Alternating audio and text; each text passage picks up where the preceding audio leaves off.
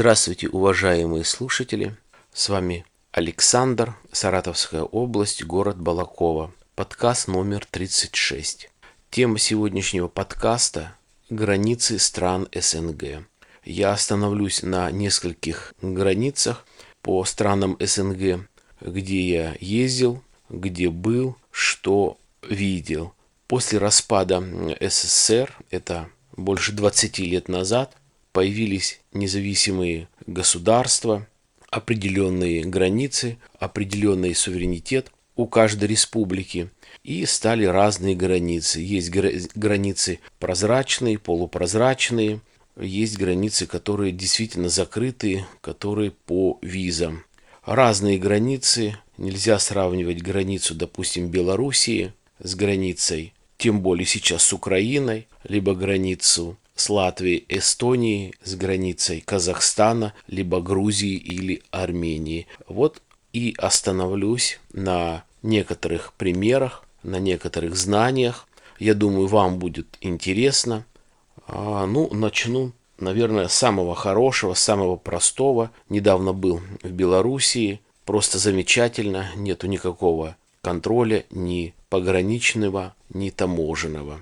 Не говоря уже об обстановке, что касается сейчас на Украине. Раньше там въезд был по российским паспортам, существовал контроль таможенный и сейчас пограничный. А еще до этого просто стояла милиция, проверяла, э, я имею в виду с российской стороны э, милиция, проверяла паспорта и была таможня.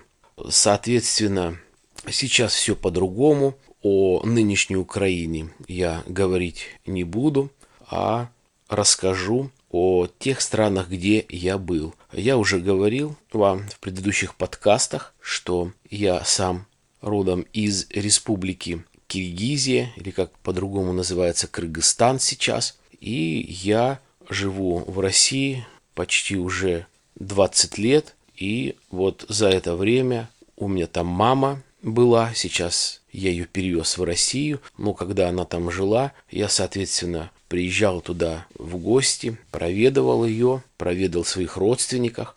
Часто или не часто, но бывал, поэтому есть что посмотреть, с чем сравнить и что рассказать. Ну, просто немного географии. То есть Россия, вот я выезжал, пересекает, граничит с Казахстаном и Казахстан с Киргизией. То есть я проезжаю российскую границу, потом казахская граница, потом киргизская граница. Везде свои правила, везде какая-то своя норма. Не буду говорить про российскую границу, про российскую таможню. Здесь все нормально, ведь я гражданин России.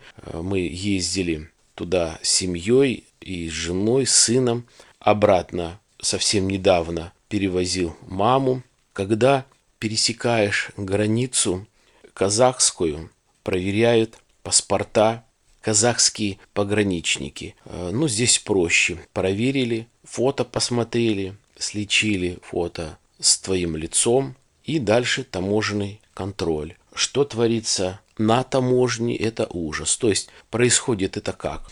Остановился поезд, проверка происходила где-то около часа и начинает буквально шмон. Особо шмонают киргизов, то есть это люди, которые едут из России к себе домой, они пересекают казахскую границу и начинается шмон. Шмон в буквальном смысле слова. В русском языке много замечательных, богатых слов, которые можно было бы заменить, но я не могу подобрать другое слово, именно слово «шмон». Шмонают, вымогают деньги, вымогают деньги за все.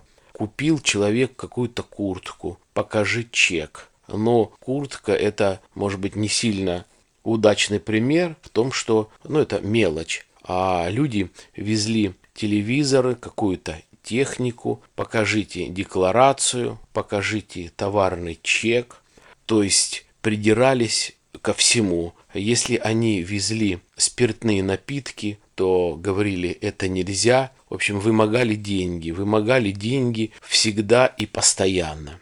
Русских шмонали не сильно, но тоже были случаи, когда у русских тоже брали деньги. Я говорю о том, что они действовали незаконно. А почему незаконно, я это знаю, потому что в то время я служил на таможне, работал на таможне, на российской таможне со стороны России на границе с Украиной. Поэтому я знаю, можно сказать, все правила, поэтому что творится на глазах, это просто невыносимо. Когда мы ехали э, из Киргизии в Россию, ехали я, жена и сын. Ездили летом. Соответственно, был фотоаппарат с собой. Там мы были на озере Иссыкуль. Много фотографий в Киргизии, дома. Мы скидывали с карты памяти фотоаппарата на обыкновенный э, диск сидюшний, ну, в данном случае на DVD.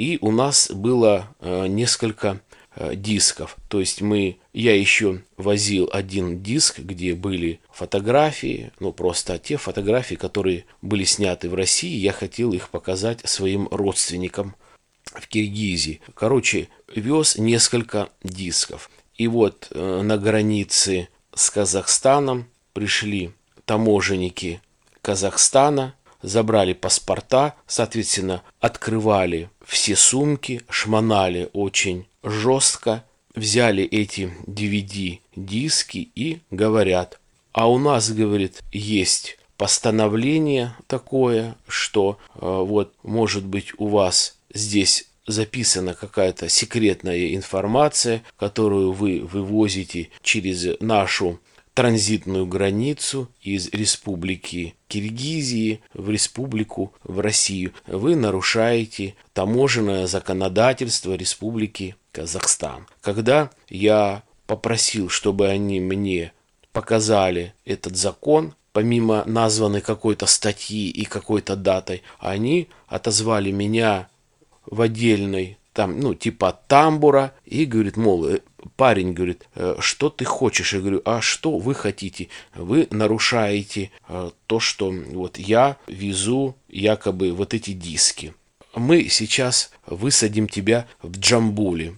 То есть будет остановка. Я говорю, попробуйте. Вы не имеете права. То есть вы хотите снять меня, гражданина России, за каких-то 2-3 диска и тем самым с поезда меня высадить, семья моя поедет дальше, то есть вы меня задержите, следующий поезд через сутки, то есть я говорю, ну вы представляете, вот что вы делаете. Если у вас действительно есть такой закон, значит у вас должно быть с собой какое-то устройство, где вы могли бы посмотреть какой-то фрагмент или какой-то диск, или это действительно такое жесткое постановление, что вы должны повесить это распоряжение и приказ. То есть, я говорю, у вас получается а, контрабанда, контрафакт DVD-диска приравнивается к распространению либо провозу наркотических средств без какого-то либо разрешения. Короче говоря, они посмотрели на меня то, что я грамотный человек, что со мной не нужно связываться, просто махнули рукой, перемолвились на своем языке, отдали мой паспорт и все. И очень много соседей, которые везли такие же диски, которые просто на русские деньги отдавали 200-300 рублей и чтобы не связываться. Не жалко 200-300 рублей, но с другой стороны, почему я должен отдавать, если я вообще не нарушал какое-либо правило провоза и не везу вообще э, никакой, никакой контрафакт и вообще ничего э, не нарушаю. Были случаи, когда один киргиз купил в купе специально место для провоза большой плазменной панели. То есть он купил место себе и купил, как не смешно это звучит, место отдельное для телевизора. То есть он плазму положил наверх, сам был на низу привязал эту плазму, у него были все соответствующие э, документы, и все-таки ему пришлось отдать деньги за то, что вот он этот якобы телевизор не сдал в багажное отделение. Он объясняет, как я буду сдавать, это дорого стоит, я заплатил большие деньги, я заплатил деньги за провоз здесь. Вот мои документы, нет и все, взяли с него деньги. Попробуй заступись. Но опять-таки, почему попробуй заступись? Можно было бы заступиться. Безразличие каждого человека к другому человеку. Никто не хочет связываться. Спрашивали у проводников, они говорят, да, такое происходит постоянно, такое происходит регулярно, но мы ничего не можем сделать. Опять-таки, почему не можем сделать? Могут сделать, никто не хочет. А почему? Да потому что это наша такая русская нация безразличия, которому все пофиг которой на все наплевать, что происходит с ближним, какое нарушение. Да, до правды не докопаешься. Опять, опять-таки, почему не докопаешься? Власть у нас такая, законы у нас такие э, дебильные. Надо, наверное, и нам как-то митинговать, бастовать, создавать какие-нибудь, может быть, майданчики маленькие, как на Украине. Ну, что происходит? Просто, просто невыносимо, что происходит у нас с нашими э, законами, с нашими законодательствами. То есть МИД той же республики Киргизии мог бы встретиться с МИДом и Казахстана, и с России. Есть евро, вернее, есть азиатские союзы, саммиты, где люди встречаются и говорят, и, не знаю, знают об этом правительства тех республик.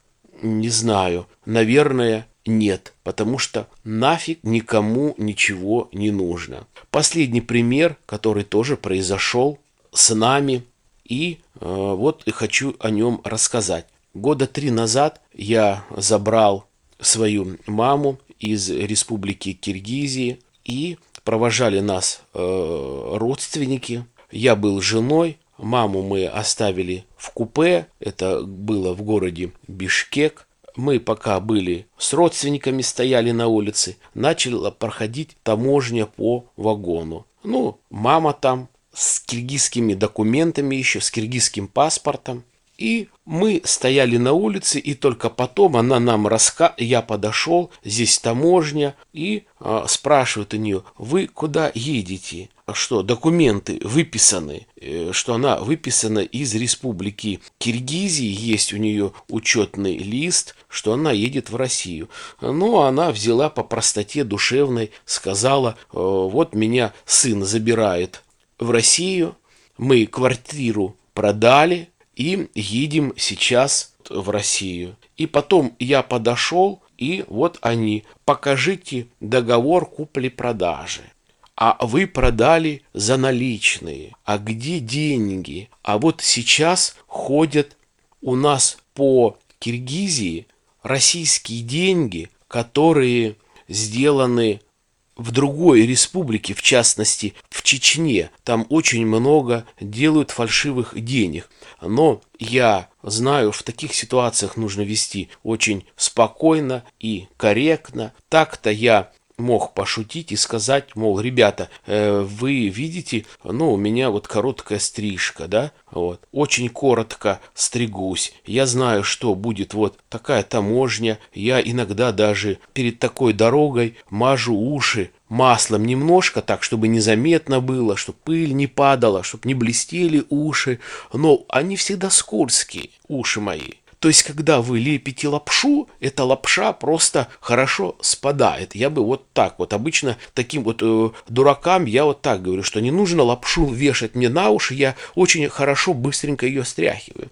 Но это я не стал говорить, а говорю, а какое вы имеете право, на каком основании. Они, ну-ка там чермек или там мутыс принеси счетную машинку. Мы сейчас досмотрим людей, вроде бы как у них есть большая сумма наличными, неизвестно неизвестно сколько здесь, мы посчитаем, может быть, будут фальшивы. Ну, то есть фуфло. Вот лепят фуфло, лепят всякую херню, и вот так вот думают, что, ну, в общем, хотели раскрутить меня на бабло, чтобы я им дал деньги, хоть 100 рублей, хоть 300 рублей, неважно. А поезд еще не тронулся. То есть мы находимся на, в поезде, хотя поезд является уже как бы территорией России, а они все пытаются меня с поезда вытащить, вытащить, и чтобы я уже очутился на земле киргизской. То есть, ну, здесь вот ну, нужно четко знать. То есть, если ты летишь на самолете, э, воздушное судно это российское считается, а то, то же самое и поезд. Я нахожусь в поезде, хотя он и стоит на территории Киргизии, но все равно это достояние России, то есть как будто как я нахожусь в России. Но здесь много тонкостей, многим, конечно, слушателям это и, наверное, не нужно или не интересно, но я что хочу сказать. Наконец-то э, между Казахстаном и Россией достигнуто таможенное соглашение и очень правильное, и очень хорошее, и очень нужное, временем востребовано, что любой россиянин, пересекая границу Казахстана, не подлежит какому-либо досмотру, ни таможенному, ни пограничному. То есть ты едешь как будто как с одного города в другой. В начале подкаста я говорил то же самое из Белоруссии. То есть прекрасно. Проезжаешь, как будто и ничего, никакой границы и нет. То же самое сейчас сделали с Казахстаном. Ну что, прекрасно, ну нормально. Просто если бы подобные случаи были в Европе с европейцами, наверное, такой бум бы, такой шум там подняли. А здесь, представляете, а, через день ходит поезд Бишкек Москва, ну и, соответственно, Москва-Бишкек, это происходило, наверное, на протяжении 10 лет, и вот каждый или через день, или каждый день, нет, каждый день, потому что поезд идет один туда, один обратно, каждый день таможенная служба Казахстана постоянно, регулярно шмонала поезда. А ведь есть другое направление, есть там, допустим, э, Москва, Душамбе, то есть поезда ходят там и в Таджикистан, и в Узбекистан до Ташкента. То есть и там Казахстан шмонает этих людей. То есть просто беспредел. Ну, я еще раз повторю, сейчас это все ограничение снято, слава богу, но люди, а, разные люди, которые даже, пусть киргизы, либо узбеки, либо таджики пересекали границу Казахстана, их шмонали. Главное, русских практически не трогали, а пересекали тот, кто не гражданин Казахстана. Вот небольшая такая тема у меня была, и я хотел вам рассказать. Пересекая другие границы, не поленитесь, не поленитесь зайти в интернет и посмотреть в интернете по поводу этой республики. У каждой республики свои требования, свои правила. В интернете можно найти, что касается переезда на автобусе, на поезде, на самолет. Еще более строже и более нужно глобальнее прочитать и относиться более серьезно. Все это можно найти в интернете, сколько денег провозить, какие драгоценности, там дадут вам советы, куда можно спрятать, какие жидкости провозить, сколько килограммов ручной клади, тоже в поезде это немаловажно. Вот везет он коробку. Вот она, э, большая коробка. Вот эту коробку нужно было сдать в багажное отделение. Говорят, да я не успел. Вот я сел с одной станции на другой станции. И на какой-то станции человек сел, там была остановка буквально три минуты, он зашел с большой коробкой, вот этой казахи докопались, вот плати за эту коробку, она не габаритная и все, да что ты будешь делать? Ужас просто. Ну, наверное, все. Вот такой вот подкаст у меня получился. Хотел об этом вам рассказать. Я желаю вам, если кто поедет путешествовать, приятных путешествий, чтобы не было никаких приключений. Желаю вам благополучия, Счастья, здоровья, удачи в семье и на работе. До свидания. Пока.